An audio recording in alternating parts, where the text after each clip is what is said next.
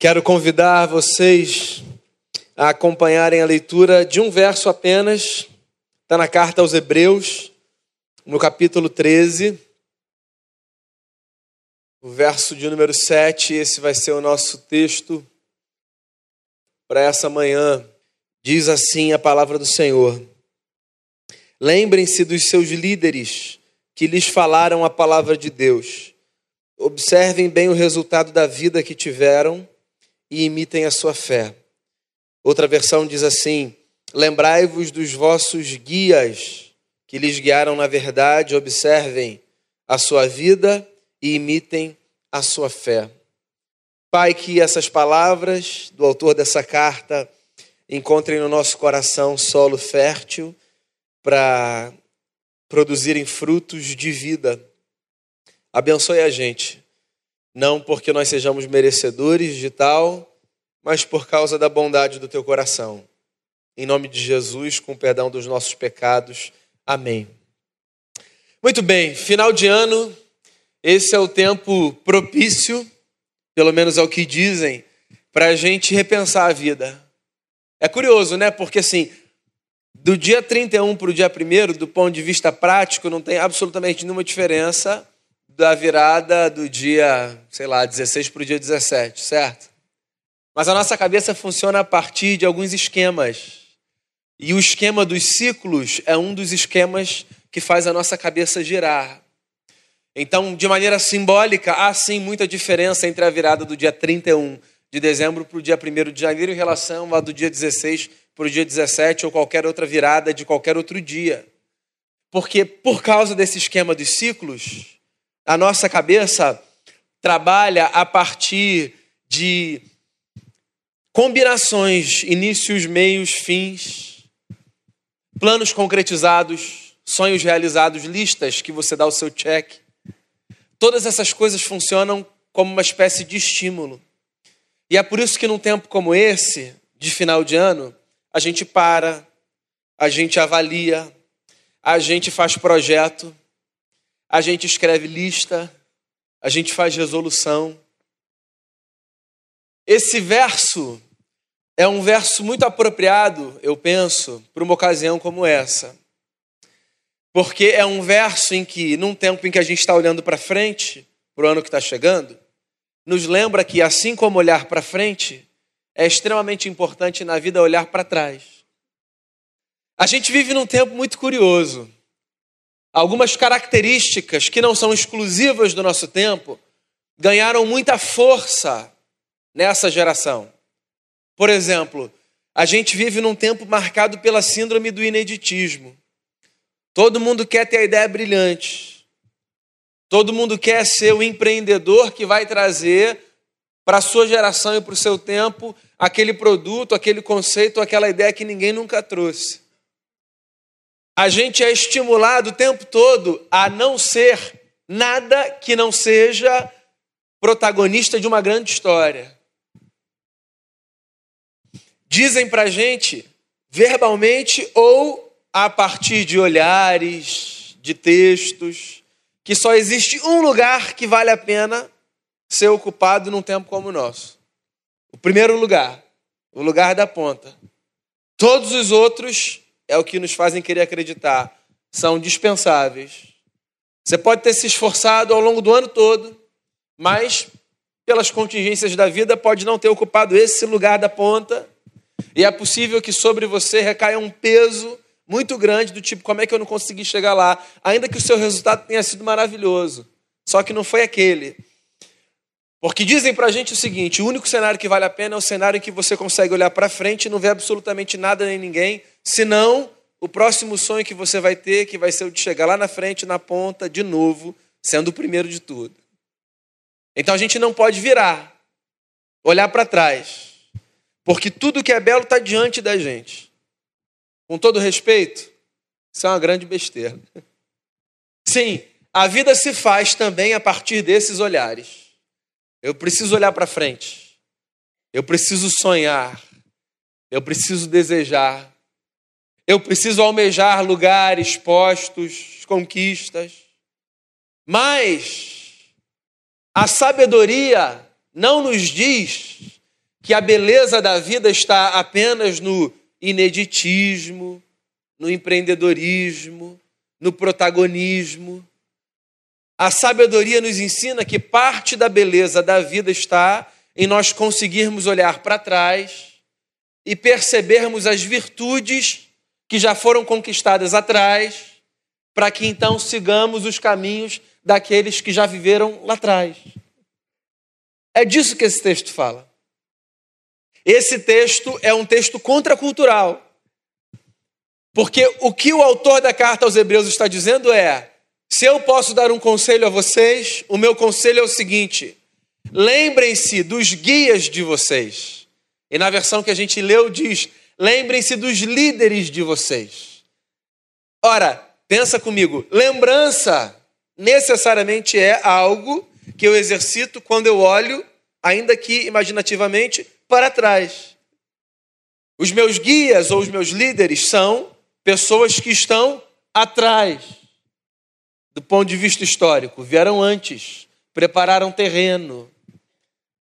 A Bíblia aponta para a gente como caminho de sabedoria um caminho que nos faz considerar os passos que já foram dados.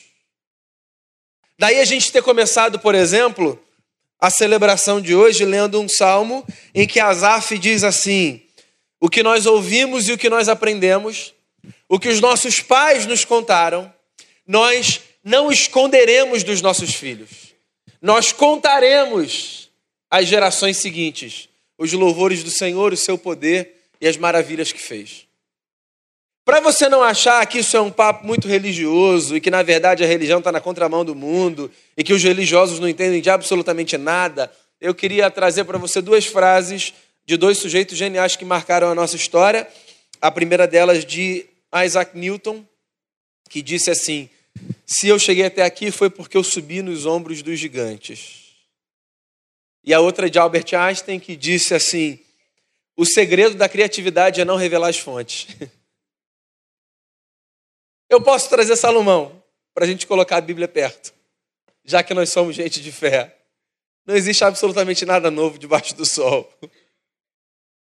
Ou seja, o que eu estou querendo dizer é que se você deseja ter um novo ciclo bendito, se você deseja fazer de 2020 um ano cheio da graça de Deus, é bom que você pare e olhe um pouquinho para trás e que você exercite a sua memória e que você se lembre.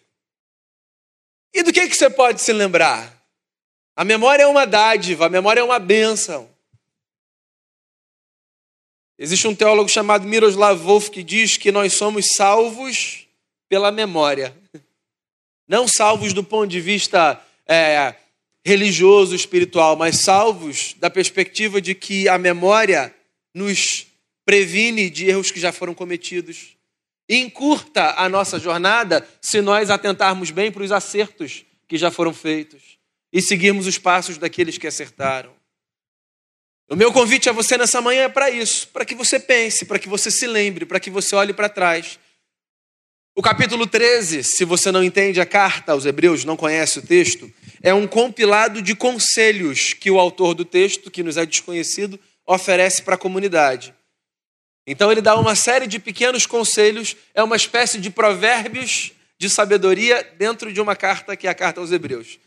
São compilados pérolas de sabedoria que funcionam para que a vida ganhe sentido. E aí, nesse verso específico, ele diz: lembrem-se dos guias de vocês, lembrem-se dos líderes de vocês.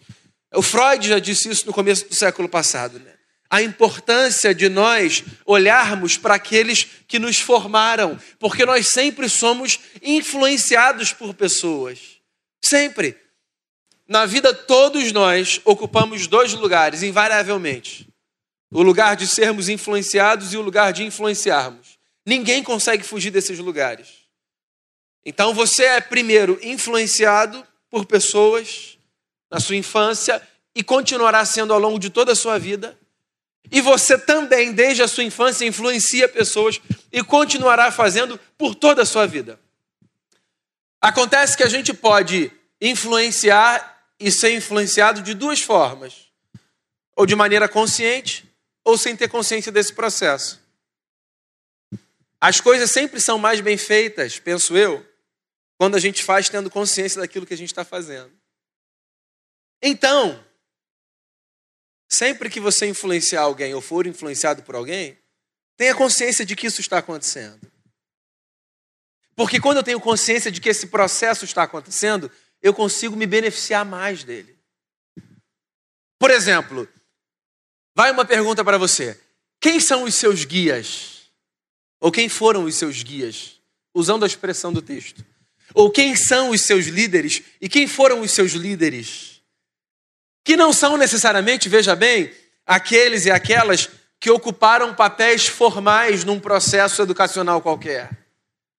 São pessoas que ocuparam ou ocupam um lugar de influência na sua vida. Quais são as pessoas para as quais você olha e diz assim: Eu penso que eu tenho a aprender delas? Quais são as pessoas para as quais você olha, cujos seus olhos brilham?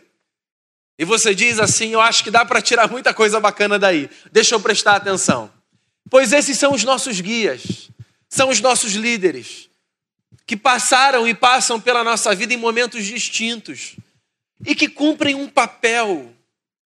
Os líderes, na perspectiva bíblica, cumprem um papel o papel de contribuírem para que a nossa formação enquanto indivíduos seja uma formação bela, consistente, cheia de vida, cheia de beleza, cheia de verdade. O autor da carta dá três dicas para que a gente identifique bons líderes ou bons guias. Ele diz assim: eles devem nos instruir na palavra eles devem nos inspirar com o seu exemplo de vida e eles devem ser gente de fé. Você pode pensar no seu lugar, mas existem líderes que eu sigo que não partilham da mesma fé que eu. Gente com quem eu divido o trabalho, gente que me inspira em outras áreas da vida. Tudo bem. Deixa essas pessoas um pouquinho de lado, só por um instante. Eu queria encorajar você a cultivar o hábito de olhar para pessoas que reúnem essas três características e que, por causa delas, são pessoas capazes de levarem a sua vida adiante, mesmo que de longe. O que a Bíblia está dizendo é que existe sabedoria no fato de nós cultivarmos uma relação de admiração em relação a pessoas que, um, manejam bem a palavra. Por sinal, o que, que você pensa quando você ouve essa expressão? Pessoas que manejam bem a palavra. Eu já fui muito inspirado, talvez, deixe-me fazer uma correção aqui. Eu já fiquei muito impressionado. Eu acho que isso faz mais sentido. Eu já fiquei muito impressionado por gente que decorava a Bíblia de capa a capa. Muito impressionado. Porque eu não tenho essa capacidade, principalmente de decorar endereços, sabe? Tem gente que é assim, você fala e aí a pessoa diz assim, é Oséias. Não é possível, que esse cara tem Oséias na cabeça. É isso. E aí você fala um outro e o camarada diz assim, Filemon. E eu já fiquei muito impressionado com essa habilidade. E eu continuo achando uma habilidade, assim, digna de se impressionar. Eu acho uma habilidade bacana. Sobretudo num tempo como o nosso, em que a gente usa cada vez menos a memória, porque os nossos celulares fazem esse trabalho pra gente, certo? Então, é, é, um, é uma disciplina, assim, invejável. No entanto, uma boa memorização dos textos não é sinônimo de um bom manejo da palavra, certo? Porque existem muitas pessoas que são privilegiadas no uso da memória e são capazes de armazenar textos mil, mas que não manejam a palavra, porque a palavra a gente não maneja folheando as páginas da Bíblia com a mão. A palavra a gente maneja é, tendo a habilidade de, na vida, discernir princípios e valores e aplicá-los na caminhada. E aí, por exemplo, nesse sentido, eu começo a me dar conta de que pessoas que têm menos versículos decorados, mas que têm esses poucos versículos praticados na vida, me parecem muito mais inspiradoras do que as que recitam a Bíblia de capa a capa. E eu tenho tido a intenção e o cuidado e a diligência de olhar para essas pessoas com atenção, sem que às vezes elas saibam para perceber como é que essas pessoas podem me guiar na vida. Essa é uma coisa bacana. Existem pessoas que nos guiam de forma explícita, clara. Né? Há relações que são relações muito bem estabelecidas e formais. Por exemplo, eu guio uma comunidade de fé, eu sou pastor de uma comunidade de fé. A relação está estabelecida de maneira formal. Pastores, na real, não tem pastores. Eu pensei que você fosse falar assim, ah, com a pena de mim, gente. Ninguém se compadece, né? Nós nos pastoreamos, né, Eve? Nós não temos essa relação formal. Mas existem pessoas que nos guiam, certo? Algumas pela relação. São pessoas com as quais nós caminhamos, mestres que nos inspiram, mentores. Outras nos guiam sem que nem saibam disso. Porque a gente, para quem a gente está olhando e de quem a gente está aprendendo, sem que necessariamente ocupe um lugar X, Y ou Z. A gente sempre para na frente de alguém, isso já deve ter acontecido com você e absorve desse alguém uma quantidade de sabedoria que esse alguém nem sabe que está trazendo para a gente, não é isso? Pois é, são guias, são líderes. Eu acho que eles cabem aqui no texto. E o que o autor da carta está dizendo é que essas pessoas que nos guiam devem ser, para nós que somos gente da palavra, pessoas que manejam bem a palavra. Então, meu amigo e minha amiga, Observe para que nesse ano que está para começar, você aprenda de gente que maneja bem a palavra. Que você não se impressione tanto com pessoas que memorizam a palavra, mas que você se permita influenciar por aqueles que raciocinam dentro dos parâmetros das Escrituras, como diria John Stott. Que os que decoram inspirem menos você, e que os que vivem sejam para você uma fonte de sabedoria, de graça e de verdade. Sejam esses os seus líderes. O autor também diz, como eu mencionei, que os nossos líderes devem ser não apenas aqueles que conhecem a palavra, mas aqueles que nos apresentam um bom resultado com a sua vida. Eu acho isso uma coisa muito bacana. A outra versão, que não é a que eu li, uma outra versão, na verdade, diz assim: atente, atente para o fim da vida deles. Ou seja, preste atenção na maneira como eles terminaram a jornada. A gente pode observar a vida de uma pessoa de duas formas. A gente pode observar a vida de uma pessoa olhando para o lugar onde ela chegou, ou seja, como ela terminou os seus dias. E a gente pode olhar para a vida de uma pessoa observando os passos que ela deu. Então você pode olhar para o lugar de chegada e você pode olhar para a jornada construída. Particularmente, eu não penso que haja um olhar que seja mais importante do que outro, no sentido de que um olhar pode desqualificar o outro. Ambos os olhares são importantes. Eu penso que quando o autor da carta diz assim: olhe para o fim da vida deles, o que ele está dizendo é que, no geral, em tese, uma vida vivida de uma determinada maneira nos levará a um fim específico.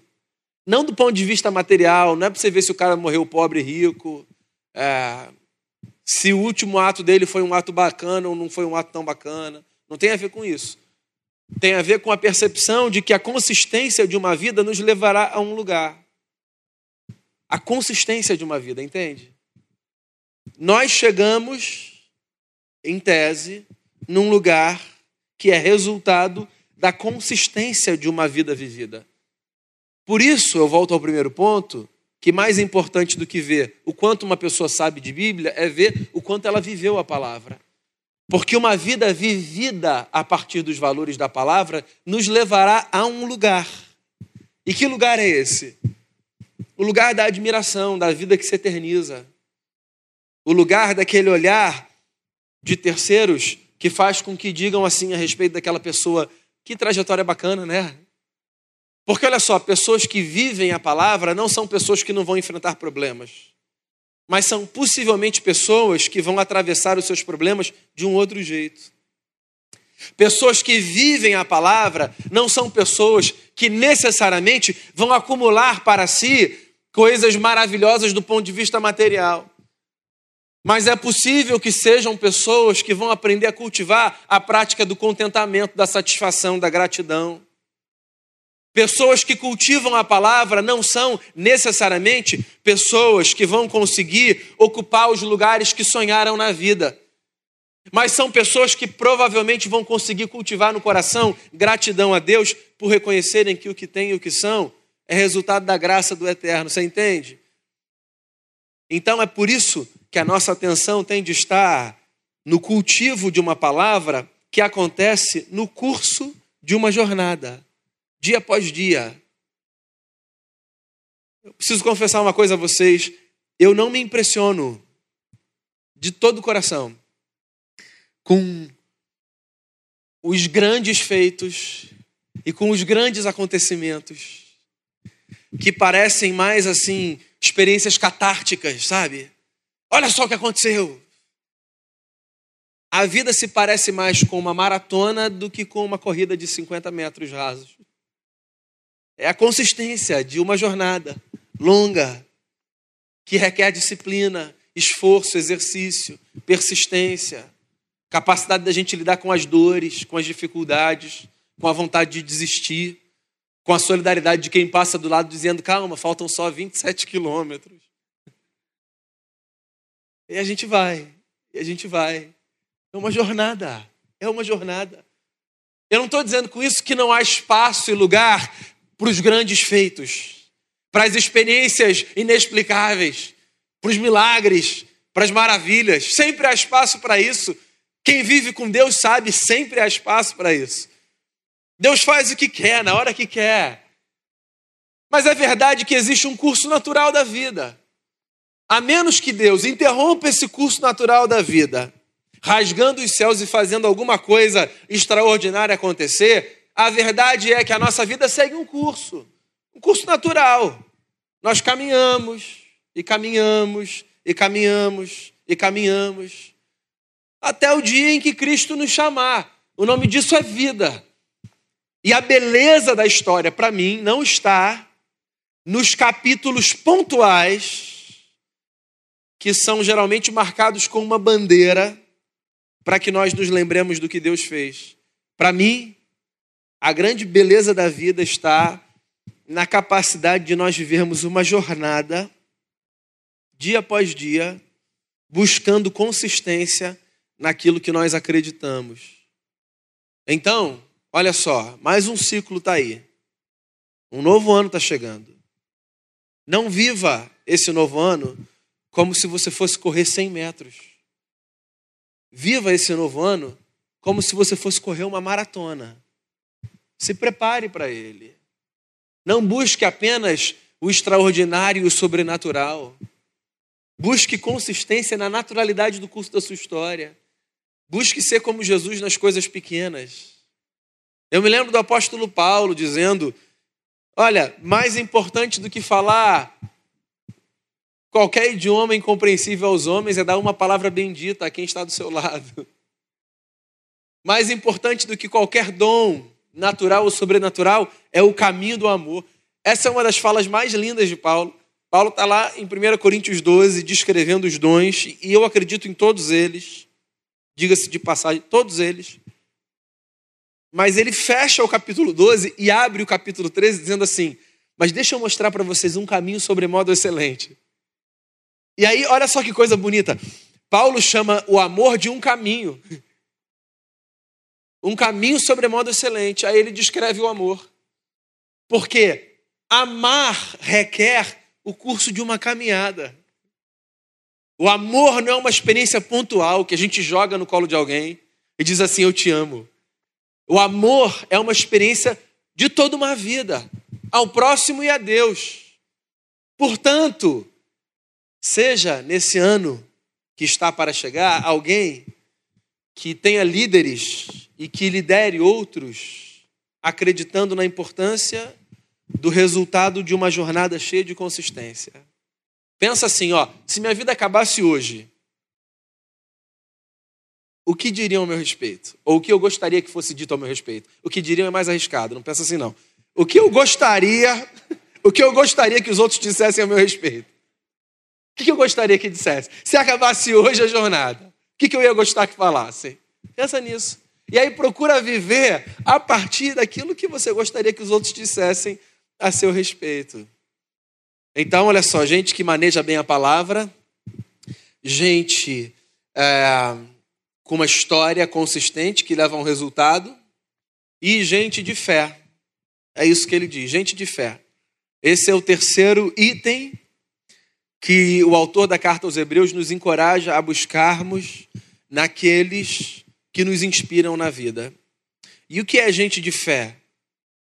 É. Gente de fé é desse tipo de gente que que crê no absurdo. Um teólogo medieval disse exatamente isso, né? Que caminhar com Deus é crer no absurdo. Deus é o nosso absurdo. Nós somos dessa gente que cogita a vida não apenas como palco do previsível, mas como palco do imprevisível. Deus é aquele que aparece na imprevisibilidade da história, certo? O que foi que um anjo disse a Maria quando deu a ela a notícia de que ela daria à luz um menino que salvaria a humanidade? Maria, para Deus não é impossível em todas as suas promessas. O que é impossível aos homens é possível a Deus. Então, o que, que é isso? Isso não é uma chave para a gente acreditar agora que cada porta que se fecha será aberta por uma ação divina. Isso é só uma lembrança de que a maneira como a gente enxerga a vida nos faz acreditar que existem possibilidades outras que estão para além dos nossos olhos. E é por isso que a gente vive por fé. Porque a gente vive a partir dessa confiança na intervenção de Deus na história. Gente de fé é isso. Gente de fé não é gente que tem dogma memorizado, gente de fé não é gente que tem é, uma vida religiosa bem vivida, porque tem muita gente que tem uma vida religiosa bem vivida, mas que não tem fé. Gente de fé é gente que crê no cuidado do eterno. E eu, particularmente, prefiro ser inspirado por gente de fé. Gente que às vezes olha para mim e diz assim: vamos lá, vamos confiar, Deus é bom. Eu acho essa fala maravilhosa. Eu acho essa fala de uma profundidade teológica. Eu acho que ela é mais bíblica do que a fala do vai dar certo. Não, vai dar certo, eu não sei se vai dar certo. Mas vamos lá, vamos confiar, Deus é bom. Isso aí é bíblico até o raiz, né? Porque eu não sei qual é o final, mas eu posso confiar porque Deus é bom. Isso é uma verdade. Isso para mim é gente de fé. Gente que olha e diz assim: vamos lá, vamos dar mais um passo. Deus está com a gente. Pô, Deus está com a gente é uma coisa maravilhosa. Eu não estou dizendo o que vai acontecer e o que vai deixar de acontecer. Eu não tenho condição de dizer isso. Mas eu posso me lembrar que Deus está comigo. E eu gosto de ser lembrado pelos outros de que Deus está comigo. E eu gosto de lembrar os outros de que Deus está com eles e com elas. Isso para mim é ser gente de fé. E eu quero ser todos os dias um sujeito de fé. E eu quero ser inspirado por homens e mulheres de fé. Porque esse mundo sozinho, ele já é muito duro no que ele nos oferece. Árido. Você sabe de uma coisa? Eu fecho com isso. O bom de nós termos guias, líderes, é que eles nos trazem uma sensação. Eles nos fazem ter a sensação de que nós estamos mais perto de Deus. Muitas coisas podem nos aproximar de Deus. A dor pode nos aproximar de Deus. A alegria pode nos aproximar de Deus. A natureza pode nos aproximar de Deus, no sentido de que eu posso olhar para uma paisagem deslumbrante e falar: Deus está aqui.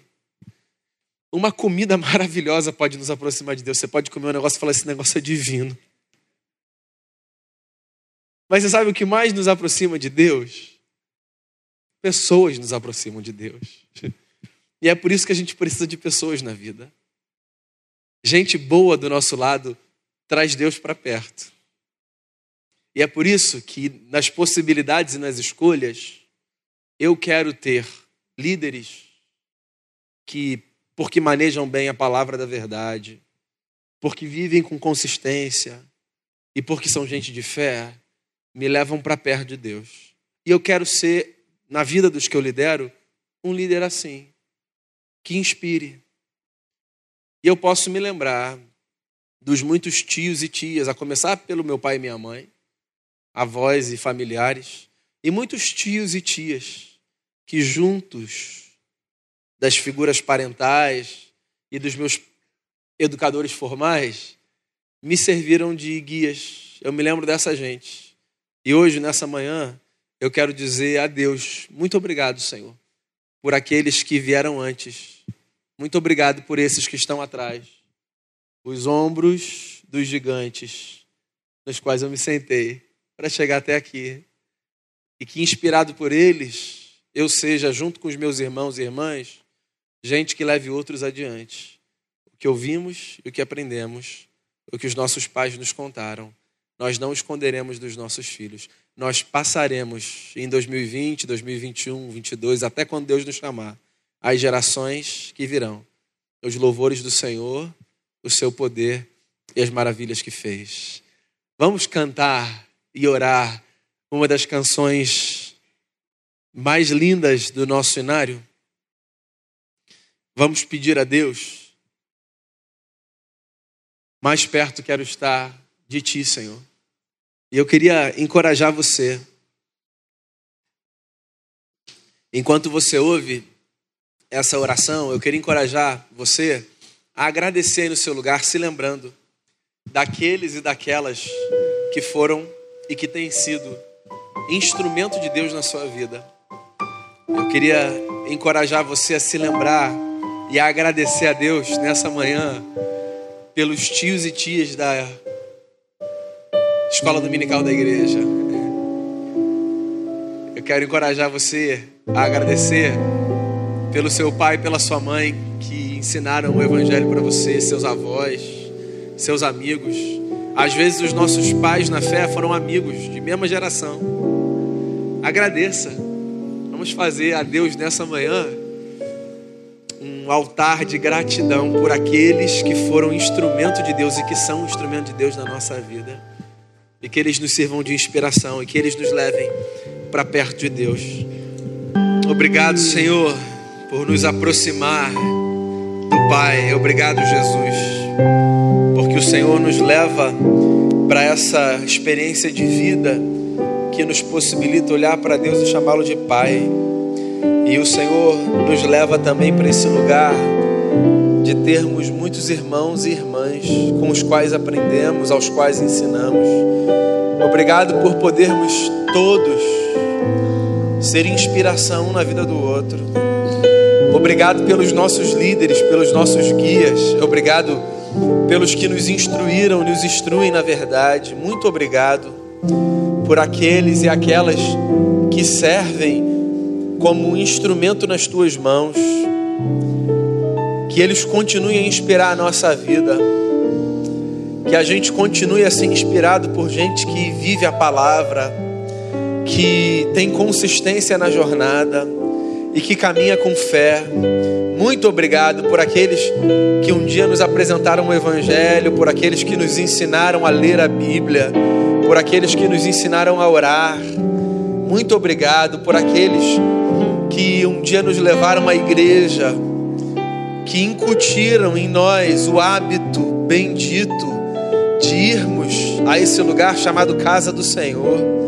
Obrigado por esse privilégio pessoal de desde a infância poder olhar para uma casa que não era minha e chamá-la também de minha, porque era a casa do meu Pai dos céus. Obrigado por aqueles que foram chegando depois na jornada por aqueles que aprenderam na adolescência, na vida adulta. Obrigado porque para cada momento da vida existe uma possibilidade de de nos encontrarmos e nos reencontrarmos com Jesus. Obrigado por aqueles que trouxeram de volta para a igreja a gente que estava distante. Obrigado, Jesus, pelos que oram de longe. Obrigado pelos que nos inspiram de longe. A vida seria tão sem graça se nós tivéssemos de caminhar e de aprender sozinhos, apenas pela intuição. É tão bom a gente poder ter gente para quem olhar. Que a gente cultive esse hábito nobre de olharmos por aqueles que vieram antes de nós, aprendermos deles e passarmos às gerações futuras os louvores do Senhor, o seu poder e as maravilhas que o Senhor fez. Obrigado por essa manhã, que o Senhor nos leve para mais perto de Ti. Essa é a minha oração, que a nossa caminhada comunitária nos aproxime não apenas do próximo, mas também de Ti. Eu oro assim, colocando a nossa vida diante do Teu trono de graça, em nome de Jesus. Amém. Amém.